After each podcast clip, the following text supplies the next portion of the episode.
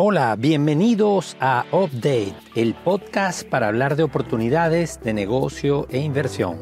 Soy Carlos Jiménez y esta es tu cita con las oportunidades a este episodio de Update, el podcast para hablar de las oportunidades de mercado. Como yo digo, tu cita con las oportunidades y el día de hoy vamos a estar hablando de los retos de emprender en América Latina y para eso tenemos nada más y nada menos que al profesor Edwin Ojeda, profesor de IESA de las cátedras de iniciativa empresarial y de innovación y emprendimiento social. Y además Edwin Ojeda, que es un experto experto en todos estos temas de negocios y emprendimiento, es el coordinador del programa Emprende que tiene el IESA. Así que, ¿quién mejor para hablar de emprendimiento y de los retos que involucra un emprendimiento en América Latina que Edwin Ojeda, que tiene años estudiando el tema y dando clases, impartiendo clases acerca de esto y, haciendo consultorías acerca de esto? Así que, bienvenido Edwin y muchas gracias por, por acompañarnos en esta conversación en, en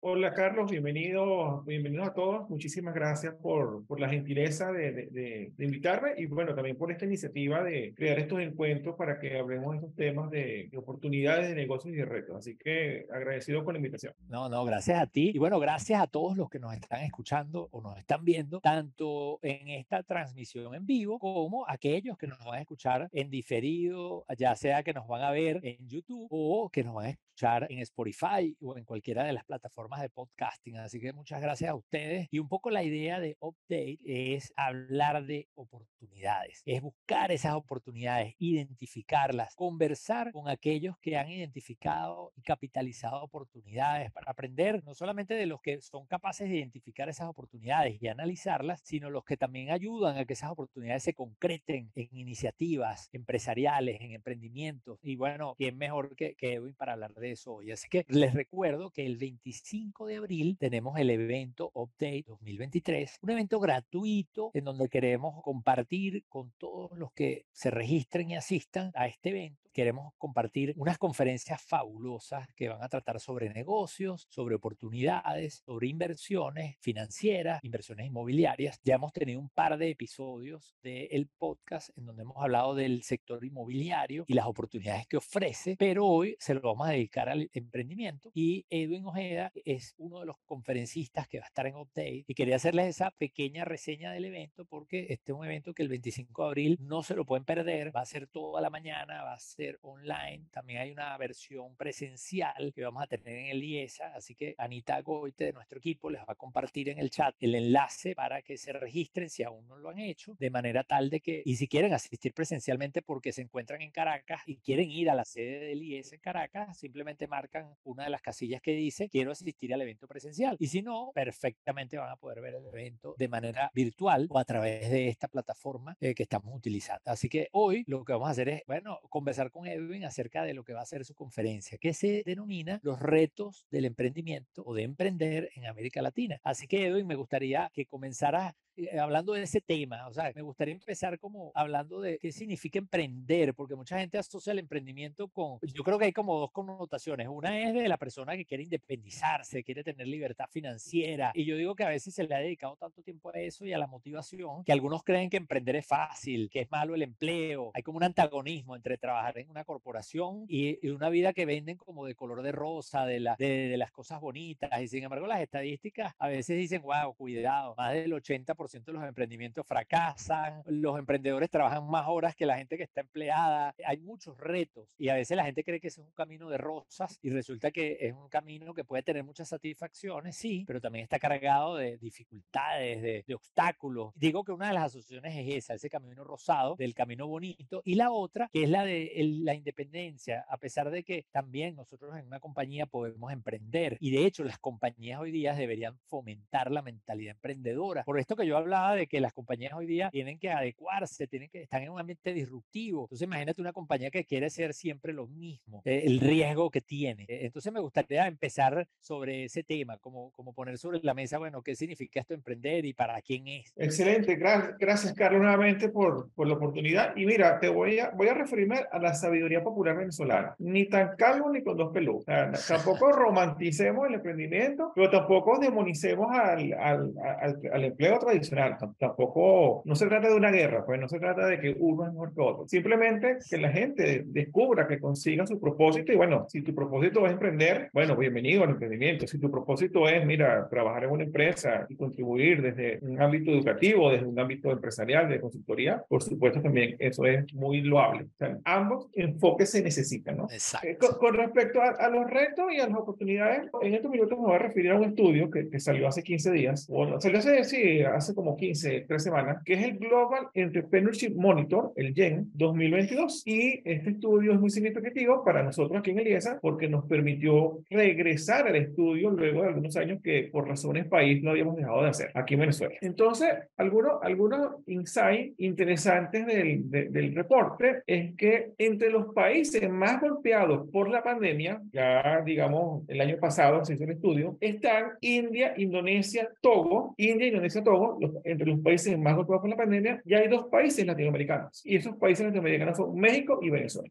78% de los encuestados en México y 79% en Venezuela dijeron que la pandemia había representado una disminución en sus ingresos. Entonces tengamos esos dos datos. Por supuesto, en todos los países en la pandemia tuvo un efecto económico, pero según el YEN del año pasado, 2022, entre los cinco, entre los países más golpeados, están dos latinoamericanos que son Venezuela y México. También tengamos en cuenta que según el YEN 2022, las cinco mejores economías para iniciar un negocio a nivel global, ahí no, ahí no aparece ningún país latinoamericano las cinco mejores economías están en el quinto lugar la, en los Países Bajos, ¿eh? país europeo. En el cuarto lugar está la India. En el tercer lugar está Taiwán, Taiwán. En el segundo lugar está Arabia Saudita y en el primer lugar está Emiratos Árabes Unidos. Bueno, pudiera ser como medio inesperado, ¿no? Porque uno dice, bueno, pero aquí no está ni Estados Unidos, ni Suiza, ni, ni, ni los países que lideran otros rankings, que si de innovación y libertad económica, son países aquí que aparecen que con las mejores condiciones para iniciar un negocio. Y fíjense que India está en la dos listas. India está entre los países más golpeados por la pandemia, pero también aparece como uno de los países con un mejor ecosistema para emprender. Es decir, que, eh, eh, ojo, reconocemos la, el golpe, reconocemos el impacto que tuvo la pandemia, pero eso no quiere decir que nos vaya a, a borrar. A sacar del juego. A, sacar del juego a la hora de emprender. Me gustaría, porque fíjate que tú ahorita usas el término de ecosistema emprendedor, definir ese concepto, porque, oye, India tiene un ecosistema emprendedor favorecedor o atractivo, ¿no? Por lo que entiendo o los Países Bajos, pero no hay ningún país de América Latina. Entonces, ¿qué significa eso? De que no hay un ecosistema emprendedor atractivo en América Latina. ¿Qué es eso del ecosistema, perdón, emprendedor? Para los que nos están viendo, nos están escuchando. Bueno, el ecosistema emprendedor, el ecosistema emprendedor es un concepto que permite interrelacionarse y variables. Bueno, no, algunas variables.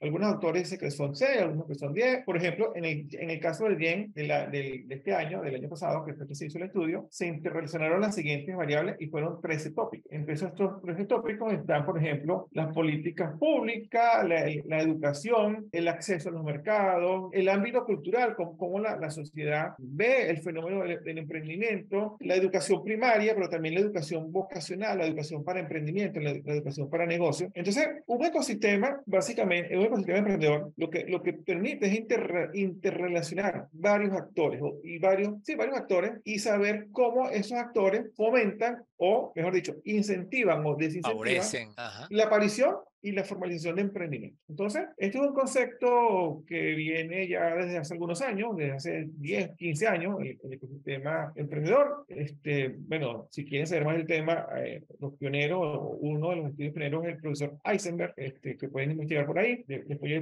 lo están en el, en el, en el, en el chat, la referencia, pero es un concepto que ha venido, digamos, este, fortaleciéndose, ¿no? Entonces, en el caso del YEN, en el caso del YEN, se estudiaron 13 eh, aspectos de los ecosistemas y bueno, ahí cada país, digamos, salió, salieron, algunos, algunos salieron muy bien, otros no salieron tan bien. Pero lo importante aquí es que en América Latina hay ecosistemas, digamos, que más desarrollados que. ¿Cuáles serían los mejores países para emprender, por ejemplo, los tres primeros? Porque la gente que nos está viendo, nos está escuchando, es gente que quiere emprender, quiere hacer negocios. Entonces, ¿cuáles serían los ecosistemas emprendedores más favorecedores en la región, por ejemplo? Bueno, los dos, indiscutiblemente, los dos ecosistemas más desarrollados es el, el ecosistema chileno, o sea, Chile, Brasil también tiene un, un, ecosistema sólido y en tercer lugar, bueno, depende del ranking que ustedes usen, pudiera ser México, pudiera ser Colombia, Uruguay también ha, ha venido desarrollándose bastante bien, pero en, en, condiciones sistémicas, digamos, los líderes tradicionales han sido este, Brasil, Chile, Chile y Brasil. Brasil, Chile y Brasil.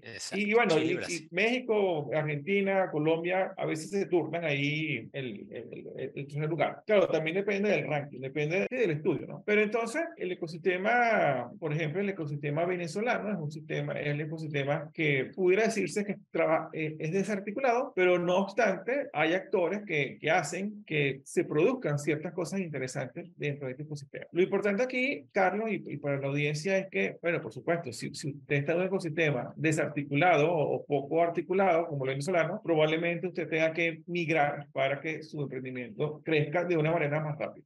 Ojo con lo que dije, crezca de una manera más rápida. El hecho de que usted esté aquí en Venezuela probablemente hace que el ecosistema no lo vaya a matar usted en el sentido de, de su idea de negocio, pero si usted se compara con otros ecosistemas, usted va a crecer más rápido en otro ecosistema. Okay. Pero, pero bueno, aquí hay iniciativas interesantes en, en Venezuela y, y, en todos los países que, que, destacan, ¿no? Por supuesto, tiene que, ver, tiene que ver con la voluntad, tiene que ver con la preparación de los emprendedores y también tiene que ver con ese apoyo sistema. Y, y me gustaría destacar, bueno, probablemente es una información pública, pero casualmente yo estaba viendo una estadística de los unicornios más valiosos en América Latina y los unicornios son aquellas empresas que no cotizan en bolsa y que tienen una, una valoración de más de mil millones de dólares. Y el unicornio latinoamericano más grande es mexicano, que se llama Kavak. Entonces, Exacto. pero Kavak es un unicornio mexicano fundado por venezolanos. Por venezolanos que además estudiaron en el IESA. Exacto. Entonces, lo que quiero decir con esta es que en América Latina, si usted emprende con métodos, si usted emprende con, con formación, por supuesto, con el ímpetu que usted debe tener, con, con validar, usted puede tener, puede tener éxito. De hecho, hay algunos mensaje. estudios que hablan del número de unicornios que hay en América Latina y generalmente los unicornios latinoamericanos, por ejemplo, creo que Argentina ha sido un país que ha producido varios buenos unicornios y Brasil seguramente, México, ¿no? Esta lista que, que estoy viendo aquí de los, de los unicornios más grandes, Ajá. el mexicano, Kavak, es el más grande. Okay. Hay uno que está en Colombia, que es Rapid, seguramente ustedes lo conocen. Ajá. Luego hay uno, dos, tres, cuatro, cinco, seis que son de Brasil y hay uno que es de Brasil y Argentina y, y uno que es de Argentina. Entonces vean que también los ecosistemas van perfilando su o van mostrando su impacto, ¿no? Eso de los unicornios nos da una referencia de cuáles ecosistemas pueden ser favorecedores, porque obviamente ahí se están generando esos unicornios, pero fíjate que hay una correlación también que es importante. Yo, por ejemplo, como economista no puedo dejar de, de, verla, que es el tamaño del mercado, que eso también. también. es un factor importante. No es lo mismo emprender en un país pequeño, que tenga menos de 5 millones de habitantes, a emprender en un país como Brasil o México, donde siempre vas a tener una capacidad de escalamiento mucho mayor porque el mercado te, te ayuda, ¿no? Entonces fíjense que hay como también un patrón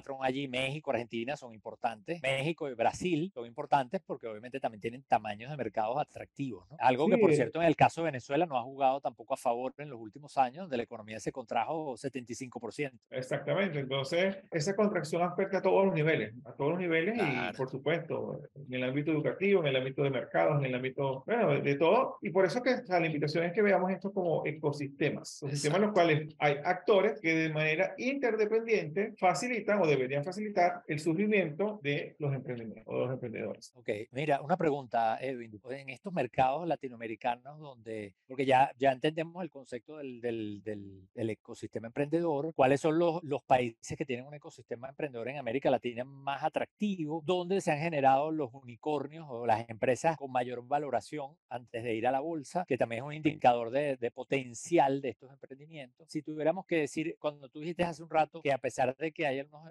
unos ecosistemas emprendedores que a lo mejor están desarticulados, que creo que fue la palabra que, que tú usaste, pero que hay algunos actores que, que, que, ayudan o favorecen. Puedes poner un ejemplo sobre eso. Por ejemplo, en un caso como el ecosistema emprendedor venezolano que está desarticulado y que hay unos elementos, no solamente este que yo decía de la contracción del mercado, sino por ejemplo ausencias de crédito, una cantidad de temas que, que el hecho de dificultad, por ejemplo, para registrar una empresa que es algo que yo creo que es una tarea que tiene el gobierno venezolano pendiente, eh, que es, oye, facilitar que, que la gente que quiera crear un negocio pueda registrar de manera rápida y económica una compañía, porque como tú hablas de emprendimiento, si, si para emprender una empresa tienes que hacer una inversión que es más costoso que hacerlo en Estados Unidos, en Colombia, en, en países del continente, ¿cuál podría ser un elemento o un actor, como tú dijiste, que favorezca en ese ecosistema desarticulado como es el, por ejemplo, el de Venezuela? Bueno, en el caso de Venezuela, es un ecosistema que, que te responde a la pregunta o la inquietud, te la respondo previamente. Por ejemplo, en los países latinoamericanos se ha demostrado que el rol de las políticas públicas es un rol que, que, eh, que aglutina y que dirige los esfuerzos de los ecosistemas emprendedores. Casos exitosos, o sea, ¿por qué Chile y Brasil tienen los ecosistemas más desarrollados o, o más atractivos para emprendedores? Bueno, porque el gobierno, el Estado chileno y el Estado brasileño, no desde hace cinco años, desde hace ya décadas, ha apostado por e, este desarrollo de los ecosistemas. ¿no? En el caso venezolano, el Estado venezolano ha sido un actor, un actor ausente y que recientemente, hace uno o dos años, es que hay una ley de emprendimiento y que recientemente este es un tema que está empezando a, a ser visto desde la política pública. ¿no? Entonces, sin, sin ánimo de entrar en, en, en, en evaluar esa ley de emprendimiento, porque de verdad la desconozco y, y es algo relativamente nuevo, a, aquí lo importante es que el Estado tenga políticas públicas que fomenten la creación y que faciliten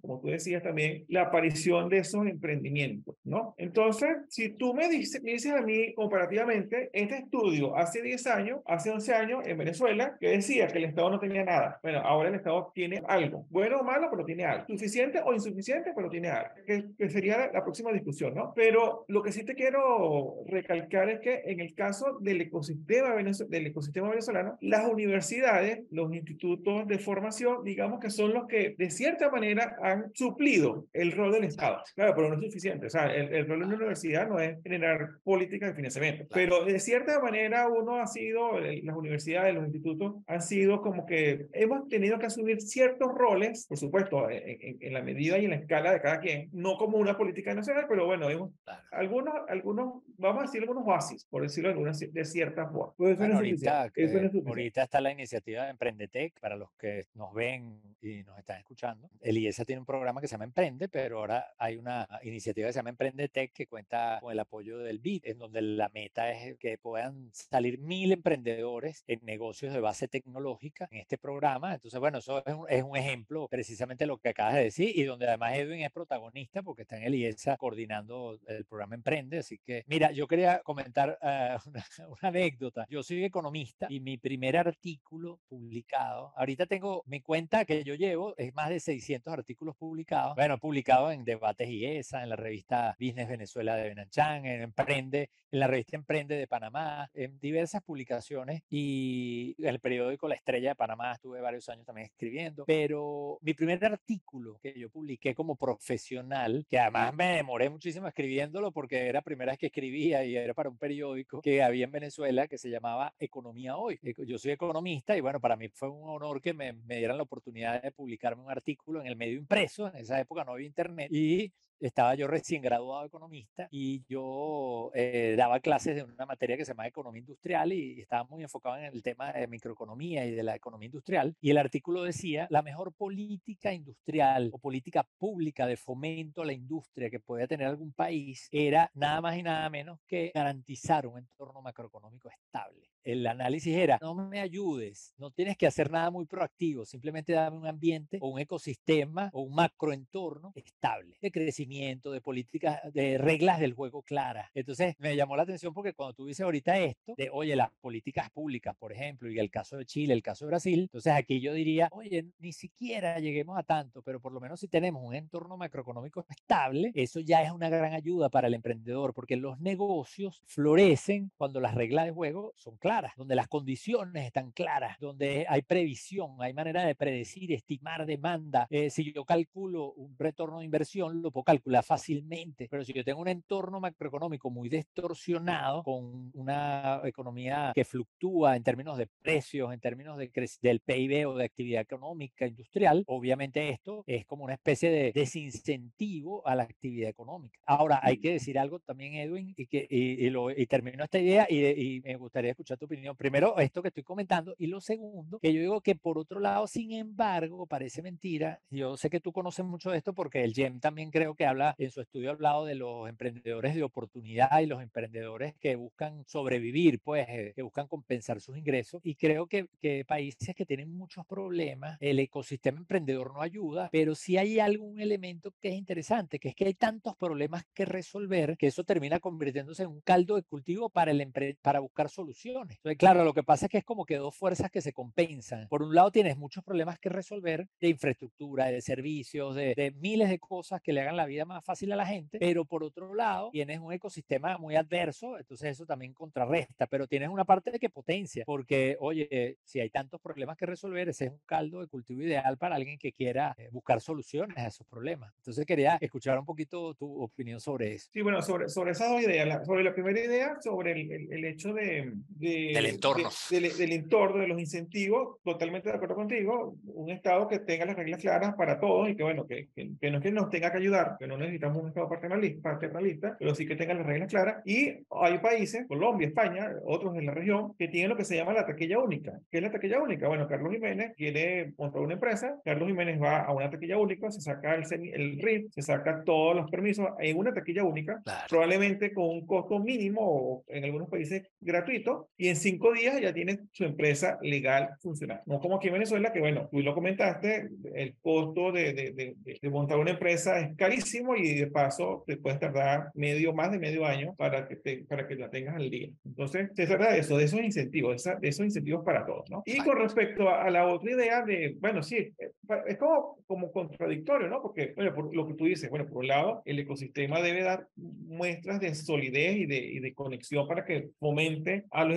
emprendimientos, pero también, bueno, en, estos países, eh, bueno, en el caso de Venezuela y de otros países con, con, muchas carencias, con muchas dificultades, entonces, bueno, debería haber una tasa de, emprendimiento alto. Y, y, y, en el YEN del 2020, desde, de 2022, que lo publicamos hace 15 días aproximadamente, se publicó, me llama la atención el caso de Guatemala. Ojo, yo, yo no conozco a profundidad la, la realidad económica de Guatemala, pero según el YEN, el 29%, en el 30% de los guatemaltecos están emprendiendo. Esa es la tasa de la actividad emprendedora más, alta del mundo. O sea, entonces tenemos, que, que más o menos lo que tú estás comentando, bueno, tenemos un país, bueno, yo insisto, yo no conozco la realidad de Guatemala, pero bueno, ¿y qué me está diciendo esta cifra? Bueno, que el 30% de las personas en Guatemala está emprendiendo. Seguramente porque hay muchas dificultades, seguramente porque hay mucha carestía, porque bueno, porque, por ejemplo, la calidad del empleo formal puede no la calidad del empleo formal, etcétera, etcétera, etcétera. Entonces, es lo que tú estás poniendo en evidencia, ¿no? Países con, con debilidades institucionales, países con poco industrializados, países con poco empleo, bueno, la gente tiene que emprender. Entonces, tú también introdujiste un término interesante, que es el, término de emprendimiento por oportunidad y por necesidad, que, es una forma de, verlo, y que, ojo, en el caso de Venezuela, según el GEN, el 90% está emprendiendo por necesidad. ¿okay? Y, aquí no nos podemos poner eh, exquisitos, ¿no? Digamos que lo ideal sería que la gente emprendiera por oportunidad. ¿Y qué es emprender por oportunidad? Bueno, emprender por oportunidad es que yo, bueno, déjame aquí agarrar algo, no sé, este, determine que este, este, esta copa que estén aquí, yo haga un estudio, este, determine que la gente la necesita, haga mi inversión y empiece a vender esto a un mercado, ¿no? Ese es por, por emprendimiento por oportunidad. Emprendimiento por necesidad es que yo esté sin trabajo y entonces decida destinar parte de mis ingresos a comprar unas tasas parecidas y empezar a venderlas. Y probablemente, si no hice un estudio de mercado, si no hice validación, probablemente vaya a la quiebra o, o, me cueste mucho recuperar. Entonces, eh, aquí la discusión no es que si lo ideal es que emprendamos por oportunidad o por necesidad. En el caso concreto, yo creo que, que si usted emprende, o sea, si alguien emprende por necesidad, bueno, fórmese y empiece a, a aplicar conceptos de mercado, de negocio, de economía, para que su negocio crezca y usted convierta esa necesidad en una oportunidad. Esa es la discusión que yo creo que debemos dar. O, o, o, los actores... De la necesidad a la oportunidad. A la oportunidad. Y si usted en verdad empezó como un emprendedor de oportunidad, por oportunidad, bueno, probablemente entonces el, el, reto del ecosistema es ayudarle a usted para que usted se convierta en empresa, para que usted pase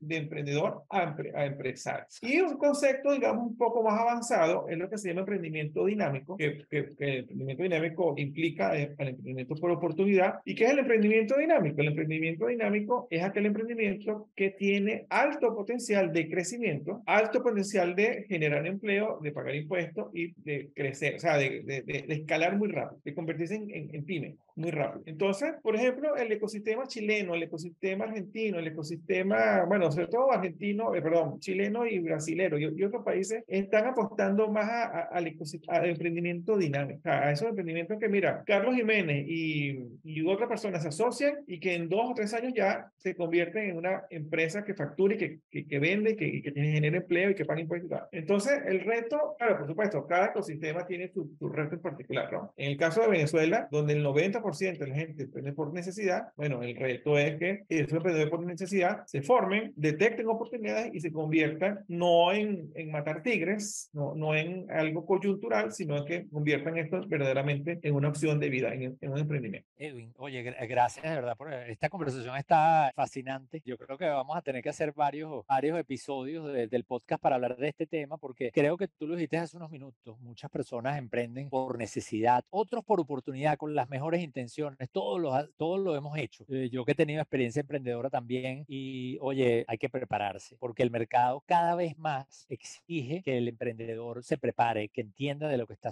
de lo que está haciendo. De hecho, yo tengo un curso que está en carlosjiménez.info que hice con la gente de Dark Learning que se llama investigación de mercados para emprendedores, porque una de las cosas que yo me di cuenta cuando las empresas pequeñas o los emprendedores me pedían ayuda y yo me reunía para escuchar su, su planteamiento, me daba cuenta que muchos se ponían a emprender sin haber nunca sacado números. Simplemente había una buena idea, había una necesidad y, y yo ahí fue cuando yo acuñé una frase que uso mucho, que digo, una cosa es una necesidad y otra es una demanda. Puede haber una necesidad que no se corresponde con una demanda. Entonces, una buena idea fracasa porque tú puedes ejecutarla mal, pero también la fracasa porque eso no representa demanda. Nadie está dispuesto a pagar por eso. Entonces, el tema de investigar el mercado y dimensionar el tamaño del mercado para ver si tu posibilidad tiene viabilidad económica, porque tú puedes tener un negocio y que es muy pequeño y es tan pequeño que económicamente no es viable porque no te da para pagar la escala de planta, como decimos los economistas, o el tamaño que tú tienes que tener para operar en ese mercado, con ese volumen no, no dan los números. Es una matemática simple de los negocios. Entonces, allí esos números hay que aprenderlos a sacar. Y, bueno.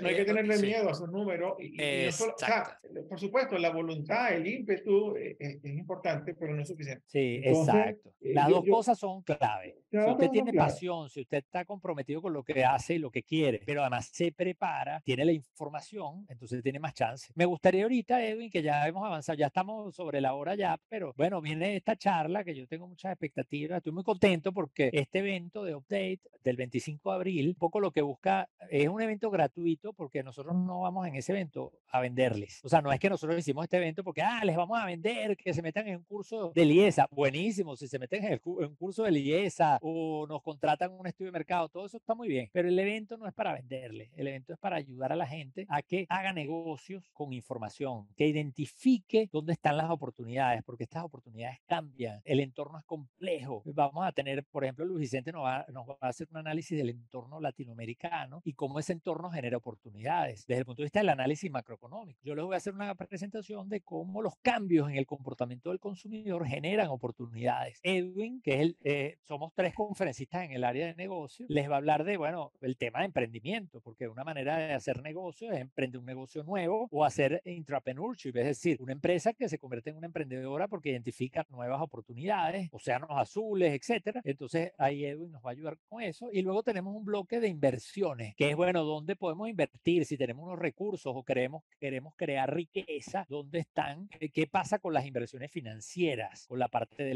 de las acciones, los bonos, eso tiene sentido, cómo hacerlo. Ahí vamos a tener a Asdrúbal Rivas de Life Invest y vamos a tener también a un par de grandes amigos y expertos que son May García y César López, que van a hablar de las inversiones inmobiliarias, que son unas inversiones, bueno, un destino de inversiones súper atractivo. Pero aquí no, en este evento que es gratuito, no es un evento hecho para vender, que les vamos a vender, que compre un proyecto, que compre, no, lo que queremos es que se informen, porque puede haber muchas ganas, puede haber mucha necesidad, puede haber mucha motivación y pasión y talento, pero también hace falta información, preparación, porque el mercado es complicado. Cada día lo es más. Edwin, tu conferencia habla de eso, de los retos. ya adelantamos bastante aquí, creo.